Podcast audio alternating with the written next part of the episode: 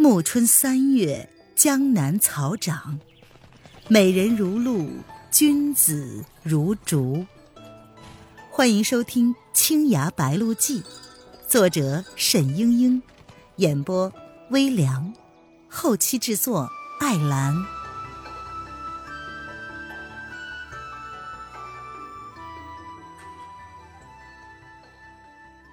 第七十一章。报仇。澹台嫣然说了这么多，吴建之却是不语。此情此景，他也想不出该如何收场了。然而沈斌万万不能出面，且不说勾结外人残害师弟的事情如何了结，只要沈斌活着露面，就等于承认了当年假自尽。三醉宫残存的一点体面，便再也无可挽回了。梅仙子看不过去了，她大声的喝道：“谭台掌门，你别欺人太甚了！你说是沈神医害死了你兄长，证据何在？”我自己就是证据。”谭台嫣然道：“当年在场的其他人全都死光了。”你侄女还是个奶娃子，梅仙子说：“所以是黑是白，全凭你的一张嘴，这可不行。”众人纷纷应和。沈斌在江湖上声名极好，座中宾客多有当年曾向他求医、受他恩惠的。要说沈斌谋害师弟，大家实在是不愿意相信。相比之下，这个巫山掌门谭台嫣然说是心腹的姑姑，可是江湖老人们谁也不认识他。曹志平道：“你若真的有如此深仇大恨，怎么能隐忍这么多年呢？早不算账，晚不算账。十九年后，你兄长都变成白骨了，你跑出来讨公道，难道不是别有用心吗？”然而吴建之一直沉默不语。外人七嘴八舌，谭谭嫣然毫不惧怕。等他们嚷得差不多了，方道：“我说我自己就是证据，并不是要你们相信我的证词，而是说，我自己也曾受沈斌的毒害。”他环顾四周，悠悠的道。当年兄长舍命救我，无奈我还是落入了沈斌的手中。他怕我说出他的罪孽，逼我服下了大量的再生符，令我失去了前半生所有的记忆。你问我为什么十九年都不曾报仇？因为这十九年间，我连自己姓甚名谁、来自何方都不知道，更不要说向沈斌寻仇了。什么再生符？众人闻所未闻，再度的议论纷纷。哼，你们不信世间真的有孟婆汤？听起来确实离奇。不过我失忆之事，我的师尊知道，我们巫山宗上上下下都知道。还有，庐山的楼低飞楼大侠，我同他有些渊源，他也知道。周娘子，他忽然换了周采薇。你也知道吧？周采薇默默的点了点头。虽然离奇，却也残酷。众人听谭谭嫣然侃侃道来，竟无人敢质疑。你们说沈斌是医仙，一生救人无数。却闭口不提，他也是药魔，是你们当中顶尖的试毒高手。再生符这种奇药，只有陈若耶才配得出来。再生符的原料孟婆柳，也只有生长在陈氏祖籍同武一带的水泽里。他算计的不错，果然，十九年间都没有人治得好我的失忆症。直到沈小郎中现身江湖，哼，贤侄，你果然是青出于蓝而胜于蓝。众人争论了半天，险些忘记了今日的新郎官，此时又纷纷的望向了沈轩，看他要说些什么。沈轩颤着声音道：“所以，你说我配的那些解药无用，其实是骗我的。其实，你，你早就想起来了。不错，你送我的药丸非常的灵验，我只服下一枚，前尘往事皆如潮水一般的涌了回来。”完全抵挡不住，就如同旦夕之间，将一辈子的生老病死、怨恨别离全都经历了一遍，如利刃淬火。利刃淬火，想必是万分痛苦的。沈轩喃喃的道。那么，谭台掌门安排我和蒋娘子的婚事，让舅舅变邀亲朋，其实都是为了今天这一幕。谭台嫣然说：“为了逼出沈斌，我不得不如此。”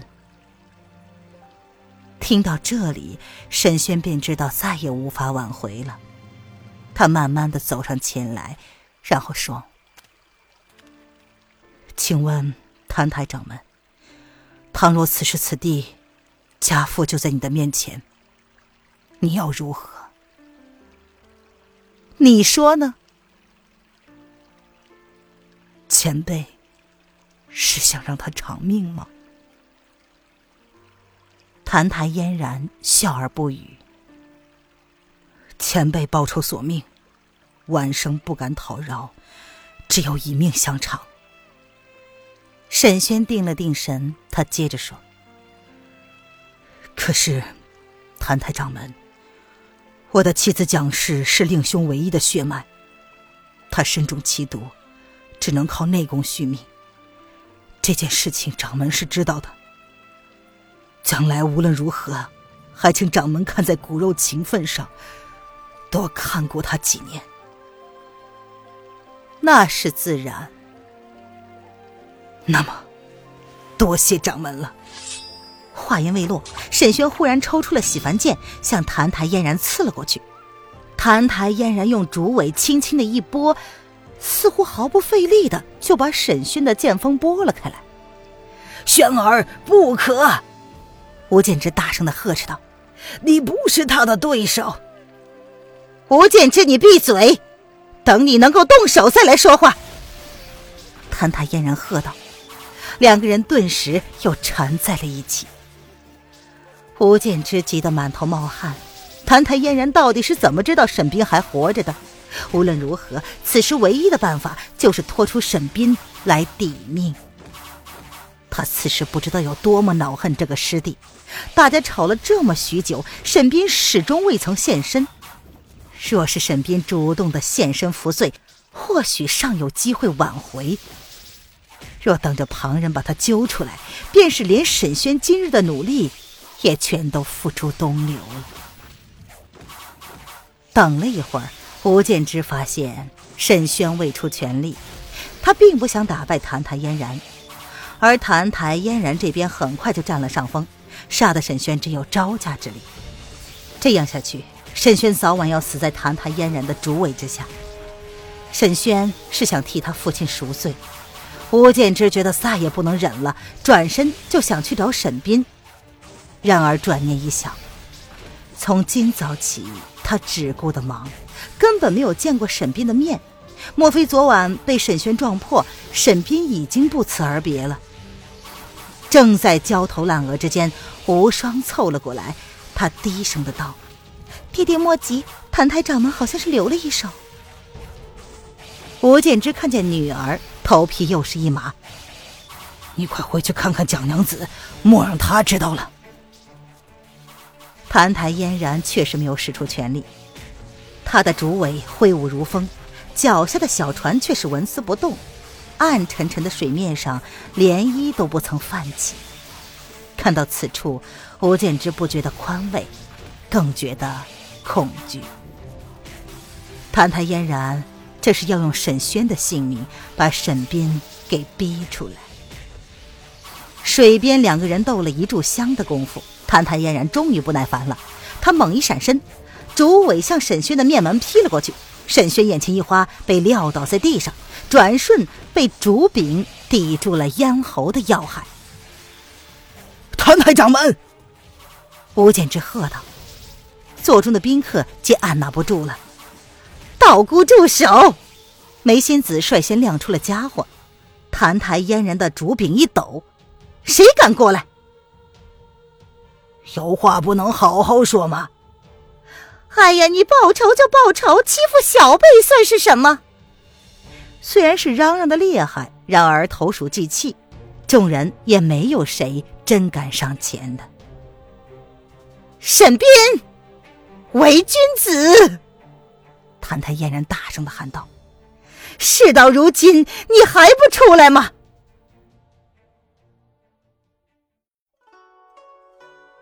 您现在收听的是由微凉演播的《青崖白鹿记》，更多微凉免费小说尽在微凉微信公众号“微凉有爱”。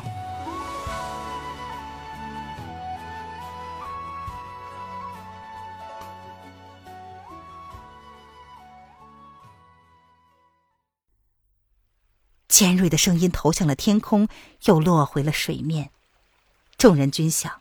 谭台嫣然如此笃定，难道沈斌真的还躲在三醉宫的深处？然而水面空空如也，无人回应。谭台嫣然一横心，竹柄向沈轩的咽喉直插了下去。沈轩挣扎着想用洗凡剑隔开，却发现手臂都抬不起来，只有喉头的气息越来越紧。哐当一声。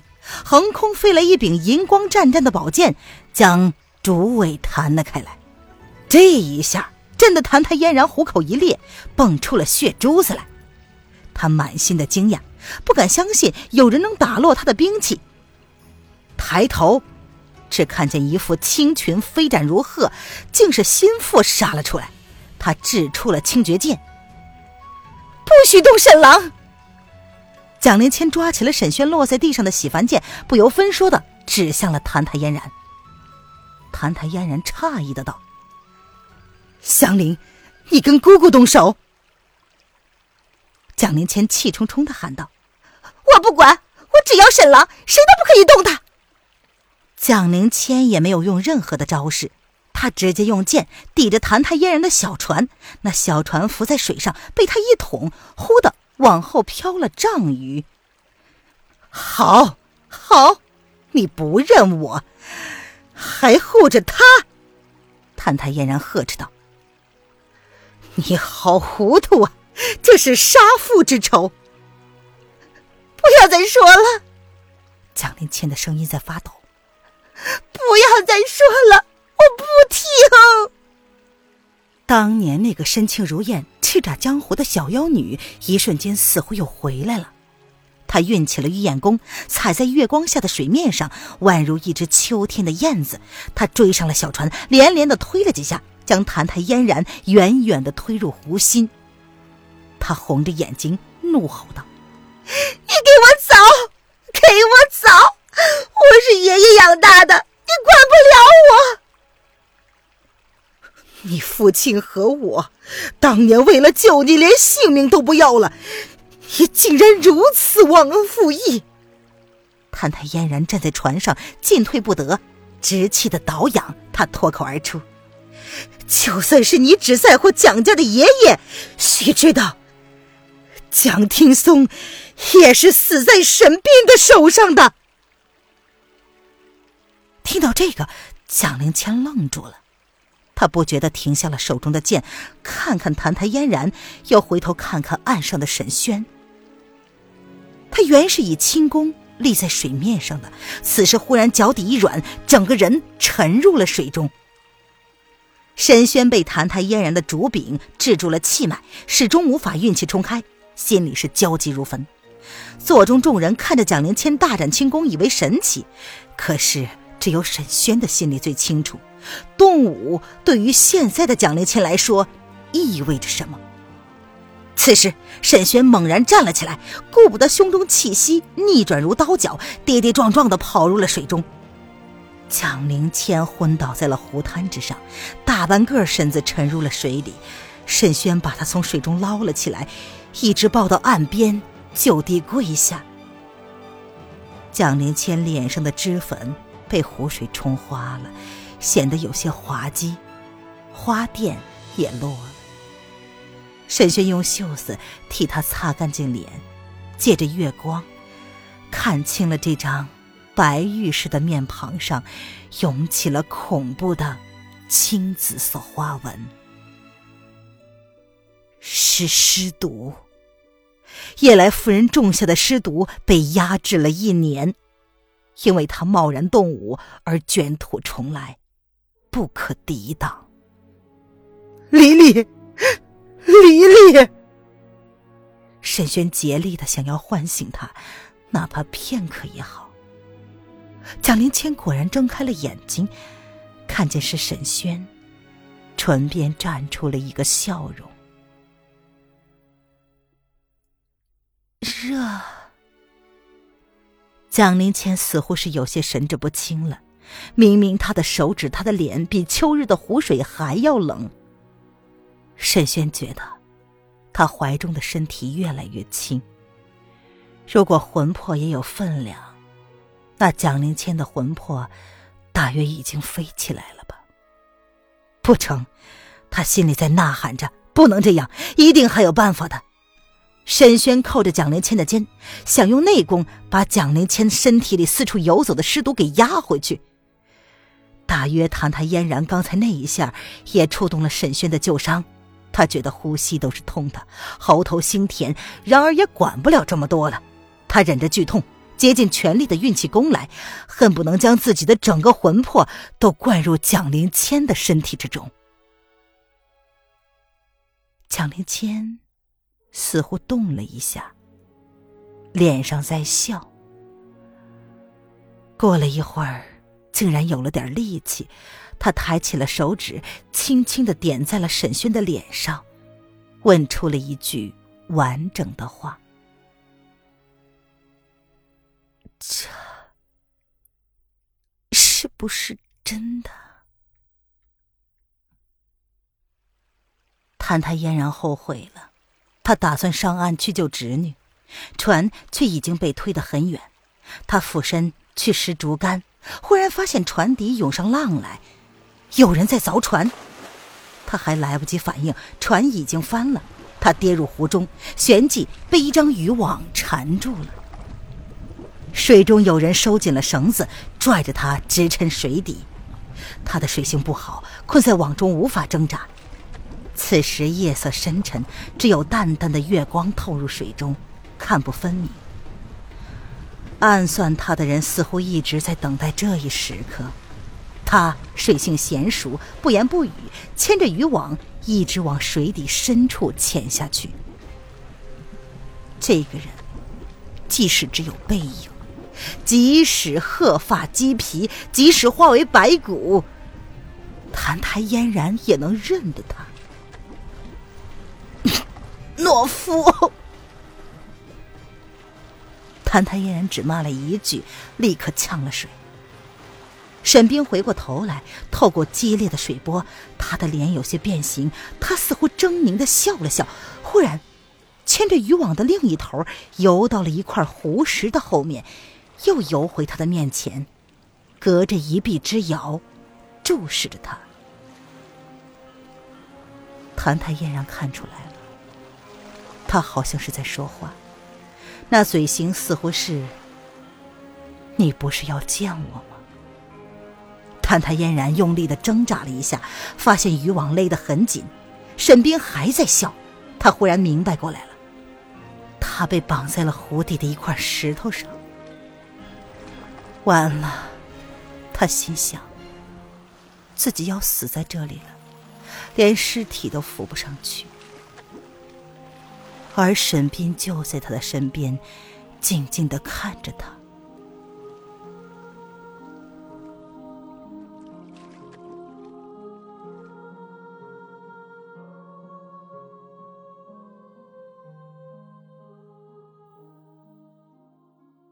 亲爱的听众朋友，本集播讲完毕，感谢您的收听。